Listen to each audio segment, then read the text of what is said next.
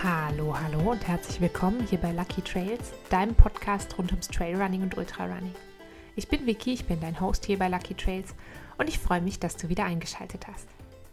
Letzte Woche gab es ja so eine Art, ich sag mal, Trostpflaster-Folge, weil ich einfach das in meinem ganzen Umzugs-, Auswander-, Chaos, obwohl so chaotisch ist es nicht, aber es ist schon ein bisschen chaotisch, ähm, da habe ich einfach nicht geschafft, ein Thema so auszuarbeiten, wie mir das äh, zugesagt hat und wie das so meinen eigenen Ansprüchen dann gerecht wird. Und deswegen gab es ja letzte Woche so ein paar Hör- und Filmempfehlungen rund ums, rund ums Thema, rund ums Trailrunning und, und, und ähm, ums Ultrarunning. Und äh, heute gibt es aber wieder ein richtiges Thema, also eine normale Folge. Und zwar sprechen wir ein bisschen drüber, was, was viele von euch auch so immer wieder mal beschäftigt, die Frage, ob es besser ist, alleine zu laufen oder ob es besser ist, im Team zu laufen, ähm, mit einem Partner oder einer Partnerin oder in einer Laufgruppe, also zum Beispiel private Lauftreffs oder in einer Gruppe, die irgendwie durch einen Coach geleitet wird. Und ähm, da habe ich eben schon öfter die Frage gehört, ja, was ist denn besser, was soll ich denn machen? Und ich glaube, das hat alles irgendwie so seine Vor- und seine Nachteile und es hat auch alles seine Berechtigung. Und ähm, da habe ich gedacht, wir schauen uns das mal so ein bisschen an, ähm, gucken mal, wo liegen denn die Vorteile, wo liegen vielleicht auch Nachteile von den einzelnen, ähm, ich sag mal, Lauftreffmöglichkeiten, ähm, was gibt es eigentlich da für Varianten und ähm, ja, wann ist vielleicht was gut für dich geeignet und wann vielleicht nicht. Es gibt natürlich eine unfassbare Anzahl von Modellen, nenne ich es mal, wie du laufen gehen kannst. Also das fängt mit ganz klassischem Alleinelaufen an, ähm, Laufen mit vierbeinigem Partner, Laufen mit einem oder mehr festen zweibeinigen Partnern, ähm, private Lauftreffs durch eben einen Coach geleitete Laufkurse. Dann gibt es natürlich noch sowas wie ähm, Tagesworkshops, ähm, es gibt sicher auch wechselnde private oder semi-private Treffen. Und ich habe gedacht, wir fokussieren uns eigentlich mal so auf die vier groben Richtungen eben alleine laufen mit einem festen Laufpartner oder einer festen Laufpartnerin, in dem Fall einer menschlichen Partnerin äh, oder einem menschlichen Partner, ähm, ein privater, loser Lauftreff aus Freunden ähm, oder ein durch einen professionellen Coach oder eine professionelle Coaching geleitete Laufkurs. Ich glaube mal, alleine laufen ist vermutlich so das, was die meisten von euch viel machen. Ähm, ich selber laufe auch so, ja, es variiert ein bisschen, aber ich würde sagen 30 bis 50 Prozent von meinen Läufen alleine. Und dann laufe ich noch relativ viele Läufe ja mit meinem Mann, also mit meinem festen Laufpartner und ab und zu auch mal Läufe in der Gruppe. Ähm, der Vorteil oder der offensichtlichste Vorteil von alleine laufen, das ist natürlich, alleine laufen bietet ein ganz, ganz hohes Maß an Flexibilität. Ähm, und zwar auf ganz vielen verschiedenen Ebenen. Also was die Zeit, wann du losläufst, angeht, aber auch wie lange du läufst. Ähm, die Spontanität, ähm, die Distanz, die du läufst und auch die Intensität, die du vielleicht angehen willst. Das heißt, du kannst, wenn du alleine läufst, genau das machen, was du gerade in dem Moment brauchst und willst. Du kannst also ähm, super spezifisch genau das trainieren, was du dann gerade brauchst. Und ähm, darin liegt für mich aber für manche Läuferinnen und Läufer, das muss nicht für jeden zutreffen, aber schon auch ein gewisses Maß an Gefahr, nenne ich es mal. Die liegt eben darin, dass du natürlich außer dir selbst gegenüber keinerlei Verpflichtungen hast. Das heißt, du musst eben wirklich komplett selber die Motivation und die Disziplin aufbringen, ähm, dann auch laufen zu gehen, dein Training zu absolvieren. Und ähm, das ist auch was, was ich beobachtet habe. Die meisten Läuferinnen und Läufer tendieren dazu, wenn sie alleine zu laufen, ähm, dass, also wenn sie alleine laufen gehen, dass sie dann dazu tendieren, zu schnell zu laufen. Ich merke das auch ein bisschen immer an mir selber, wenn ich ähm, gerne schneller laufe, also gar nicht bewusst gerne, aber dass ich eher schneller unterwegs bin, wenn ich alleine unterwegs bin. Das ist jetzt nicht per se schlecht, aber es ist natürlich was, was man vielleicht so ein bisschen im Hinterkopf behalten muss und was man für sich ähm, ja vielleicht sich merken sollte, wenn man laufen geht, dass man da nicht zu viel Gas gibt. Außer natürlich, das wäre genau das, was du machen willst an dem Tag. Es hat aber natürlich auch, also wenn wir jetzt über diese Gefahr sprechen, dass man vielleicht zu schnell ist, es hat aber schon auch ähm, so natürlich positive, sehr positive Aspekte, wenn du alleine läufst. Ähm, mit sich alleine sein kann super schön sein, kann sehr beruhigend sein, kann auch was sein, was man üben muss. Also es gibt Menschen, die nicht gerne alleine mit sich selber sind und ähm, ich glaube, dass das eine ganz wertvolle Gabe ist, wenn man ähm, gut mit sich selbst alleine sein kann. Aber es ist eben auch was, was man vielleicht manchmal ein bisschen üben muss. Und du kannst natürlich, wenn du alleine läufst, so sehr, sag ich mal, deinen Gedanken nachhängen und du kannst vor allem ganz wertfrei unterwegs sein. Das heißt, du hast keine Beeinflussung von irgendeiner Seite, keine Beeinflussung durch einen anderen Laufpartner oder eine Laufpartnerin, durch eine ganze Gruppe.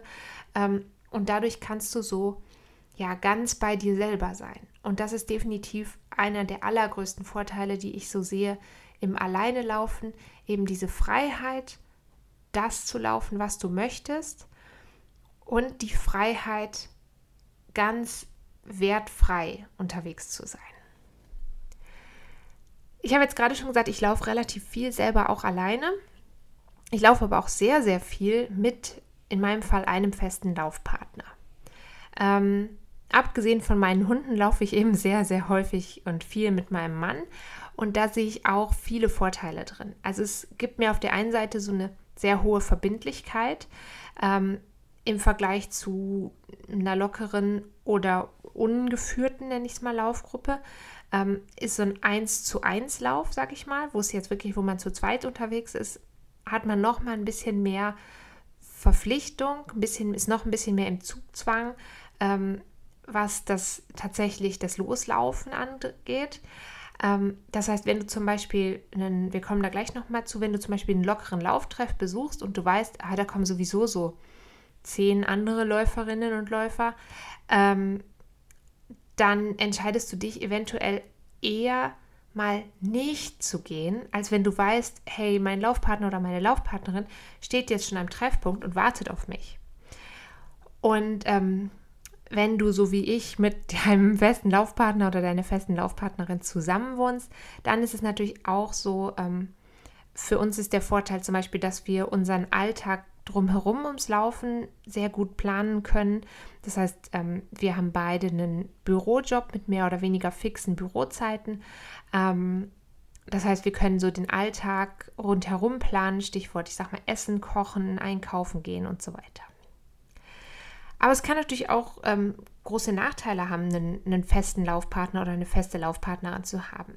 Ähm, zum einen kann es natürlich sein, dass man vielleicht so ein bisschen weniger neue Routen entdeckt, dass man so ein bisschen dazu tendiert, hey, ich laufe einfach immer der einen Person hinterher oder neben der einen Person her, wie auch immer. Aber bevor du das machen kannst, hast du natürlich erstmal die Schwierigkeit, dass du jemanden finden musst, der so, ich sag mal, deinem läuferischen Niveau entspricht und der auch einen ähnlichen Trainingsrhythmus verfolgt wie du. Und das ist eben manchmal gar nicht so einfach. Wenn du zum Beispiel mit jemandem läufst, der tendenziell langsamer ist als du oder weniger Umfänge läuft, dann kannst du da natürlich ganz gezielt auch sagen, okay, dann mache ich auch meine langsamen Einheiten mit ihm oder ihr. Ähm, oder du könntest nach der gemeinsamen Runde vielleicht noch ein Stück hinten dran hängen.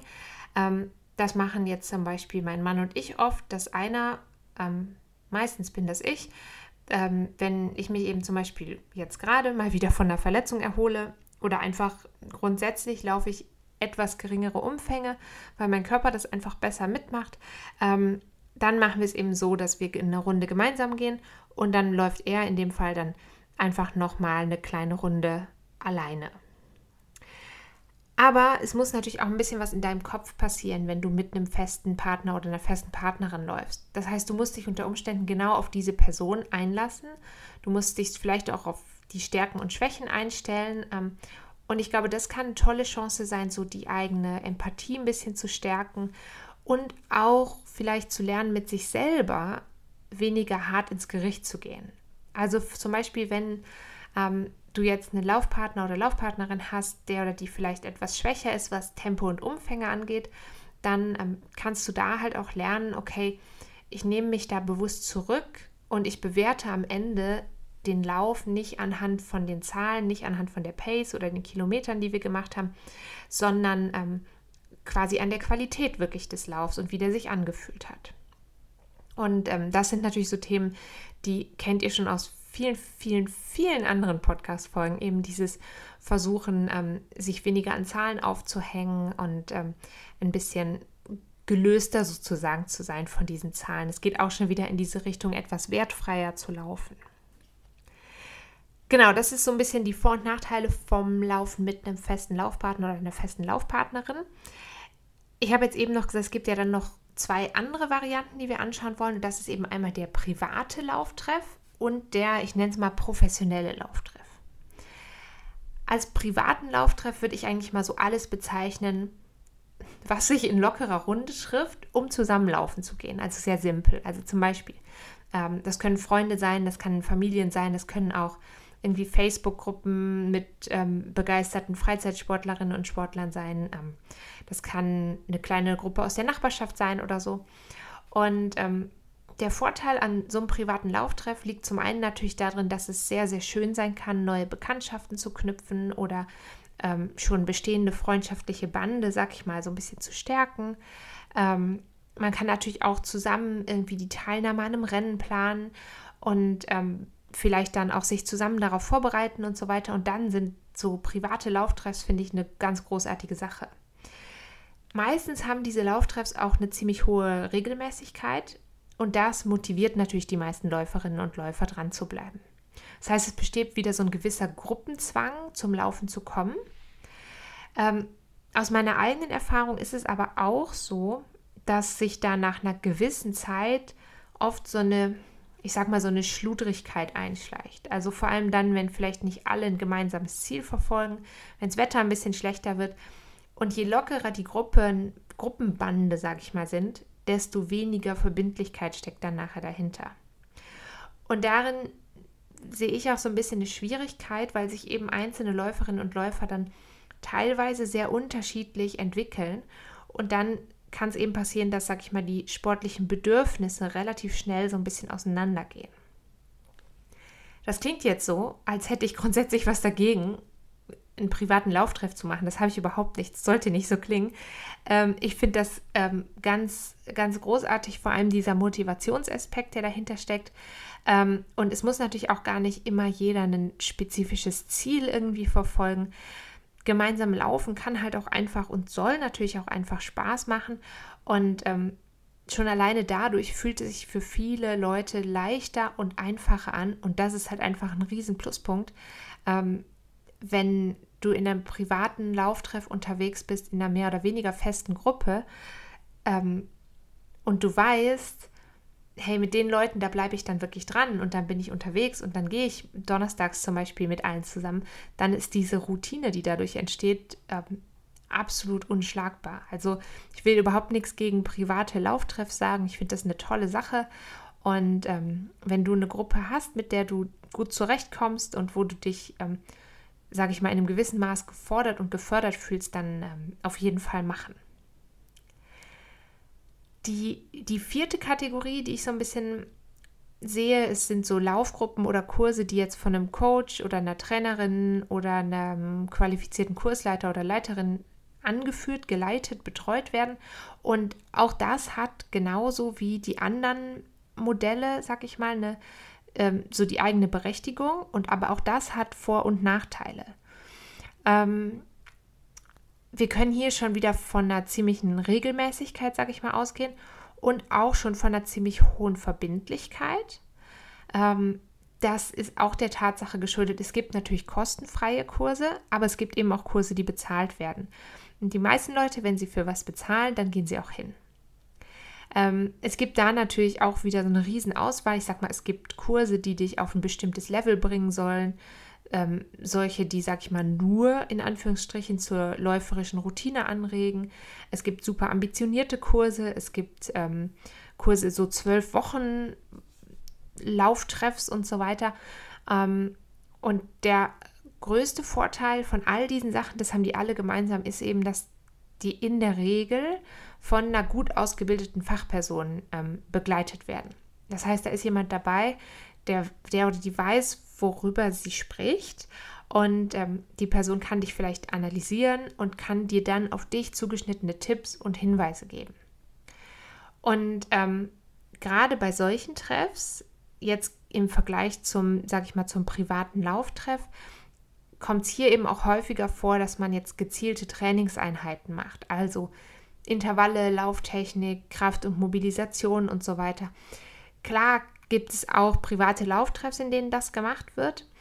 Aber ich glaube, im Vergleich kommt das von einem, ich sag mal, professionellen Laufkurs, kommt das natürlich viel, viel mehr vor. Das heißt, da werden eben diese speziellen Trainingseinheiten eingebaut und trainiert. Das heißt, du bekommst eigentlich da einen guten Einblick in ein sehr ganzheitliches Training, im Idealfall. Das muss natürlich auch nicht für jeden einzelnen professionell geleiteten Kurs gelten, aber das ist so als, als Grundidee sollte das eigentlich dabei sein. Ähm, es gibt jetzt hier natürlich eben die Möglichkeit zu sagen, okay, das ist jetzt vielleicht dann ein Lauftreff nur für Einsteiger oder für sehr ambitionierte oder für Leute, die sich auf einen Marathon zum Beispiel vorbereiten. Ähm, es gibt auch die Möglichkeit natürlich, eine sehr diverse Gruppe zusammenzustellen. Und das wiederum hat auch so seine Vor- und Nachteile. Also wenn die Gruppe zu divers ist, kann es natürlich passieren, dass einzelne Läuferinnen und Läufer sich überfordert oder unterfordert fühlen. Das kann aber auch ähm, super gut funktionieren. Also es kann auch sein, ähm, wenn du ganz bewusst einen Laufkurs anbietest oder aufsuchst, ähm, die sich an ganz unterschiedlichen Niveaus alle zusammenrichten, dann hat man natürlich die Möglichkeit, sehr, sehr viel voneinander zu lernen. Sprich, ähm, zum einen natürlich, wenn da Läuferinnen und Läufer dabei sind, die irgendwie schon auf einem anderen Niveau sind als du, ähm, kannst du dir vielleicht von denen was abschauen. Du kannst von denen viele Praxistipps sozusagen ähm, mitnehmen. Aber du kannst halt auch gleichzeitig das Vorbild sein für jemanden, der vielleicht noch nicht so weit ist wie du. Und das ist für mich auch definitiv ein Vorteil von einer sehr diversen Laufgruppe, egal ob die jetzt privat oder professionell geführt ist. Jetzt kommt natürlich so ein bisschen die Frage, okay, jetzt hast du schon, oder jetzt habe ich ja gerade quasi so die unterschiedlichen Modelle mal aufgezeigt und so die Vor- und Nachteile. Und dann ist eigentlich die Frage, ja, aber was ist denn jetzt das Beste? Und ähm, ich glaube grundsätzlich mal, also dieser Sozialaspekt, den Laufen durch unterwegs sein mit anderen Läuferinnen und Läufern bietet, der ist definitiv absolut nicht zu unterschätzen. Aber ich würde auch gerne jeden und jede ermutigen, auch mal alleine zu laufen. Eben um für dich selber so rauszufinden, wo stehst du gerade und wirklich ganz unbeeinflusst von anderen und dadurch vielleicht besonders wertfrei unterwegs zu sein. Ob so ein pauschales das Beste gibt, das wage ich jetzt mal anzuzweifeln. Ich glaube schon, dass es sehr gut ist, wenn du dir die einzelnen Aspekte von diesen vier Modellen und von diesen vier Möglichkeiten, oder eben es gibt natürlich, wie gesagt, auch noch ein paar mehr, ähm, wenn du dir sie so ein bisschen bewusst machst und die vielleicht so kombinierst, wie sie gut für dich sind und wie sie auch deinen Bedürfnissen entsprechen, dann ähm, hast du wahrscheinlich für dich das Beste gefunden. Und das Beste ist für viele ähm, eben auch so eine Mischung. Also, also ein Beispiel könnte zum Beispiel sein, jemand fängt mal damit an, für sich laufen zu gehen und schließt sich dann einem privaten Lauftreff an, vielleicht mit den Nachbarinnen und Nachbarn. Und irgendwann steigt dann so ein bisschen der Ehrgeiz und dann kommt vielleicht mal ein professionalisierterer Laufkurs dazu. Oder innerhalb von der Gruppe mit den Nachbarinnen und Nachbarn kristallisiert sich so eine sehr feste Konstellation heraus oder da findet man den passenden Laufpartner oder die passende Laufpartnerin. Ähm, aber es ist natürlich auch möglich, und das finde ich ganz wichtig hier zu sagen, also es, das eine schließt halt das andere nicht aus. Also es ist gut möglich, dass du ähm, vielleicht den einen Tag alleine läufst und dann noch einen privaten Laufkurs besuchst und am Wochenende einen Long Run mit einem festen Long, ähm, Laufpartner oder Laufpartnerin machst, zum Beispiel. Ähm, also da spricht absolut nichts dagegen, dass du auch ganz viele verschiedene Modelle in derselben Woche oder im selben Trainingszyklus fährst. Was ich ganz wichtig finde, ist hier einfach nochmal zu sagen, dass es wirklich egal ist, wie du dann läufst, also in welcher Konstellation, aber dass es dir halt wirklich Spaß machen soll, dass du das gerne tust und dass es dir am Ende gut geht damit. Und ähm, ich glaube, wenn das der Fall ist, dann hast du auf jeden Fall schon das richtige und das beste Modell für dich gefunden. oder eben eine Kombination aus diesen Modellen ähm, für dich gefunden, die für dich gut funktioniert. Und das ist für mich eigentlich so mit das Wichtigste, denn egal, ob du dich jetzt unbedingt weiterentwickeln willst oder ob du sagst, hey, ich bin mit dem, wo ich jetzt gerade bin, eigentlich zufrieden, das will ich einfach nur halten. Das sind beides ähm, vollkommen legitime ähm, Wünsche und Ziele. Aber wenn du für dich das Richtige gefunden hast, wie du dieses Ziel erfüllen kannst und möchtest, dann hast du für dich die beste Methode gefunden und dann ist es im Prinzip egal, ob das alleine oder mit Partner oder Partnerin oder in der Laufgruppe ist. Genau, ich hoffe auf jeden Fall, ähm, dass du für dich schon was Gutes gefunden hast und wenn nicht, dann hoffe ich, dass du ähm, das ganz, ganz bald findest. Jetzt wünsche ich dir auf jeden Fall eine ganz wunderbare Woche. Pass gut auf dich auf und ähm, wenn wir uns das nächste Mal hören, dann ähm, hören wir uns schon von der anderen Seite der Weltkugel. Naja, nicht ganz, aber schon auf jeden Fall von einem anderen Kontinent und darauf bin ich sehr, sehr gespannt. Jetzt wünsche ich dir ähm, eine ganz tolle Restwoche. Pass gut auf dich auf, ähm, bleib gesund und wir hören uns ganz bald wieder. Bis dahin, tschüss!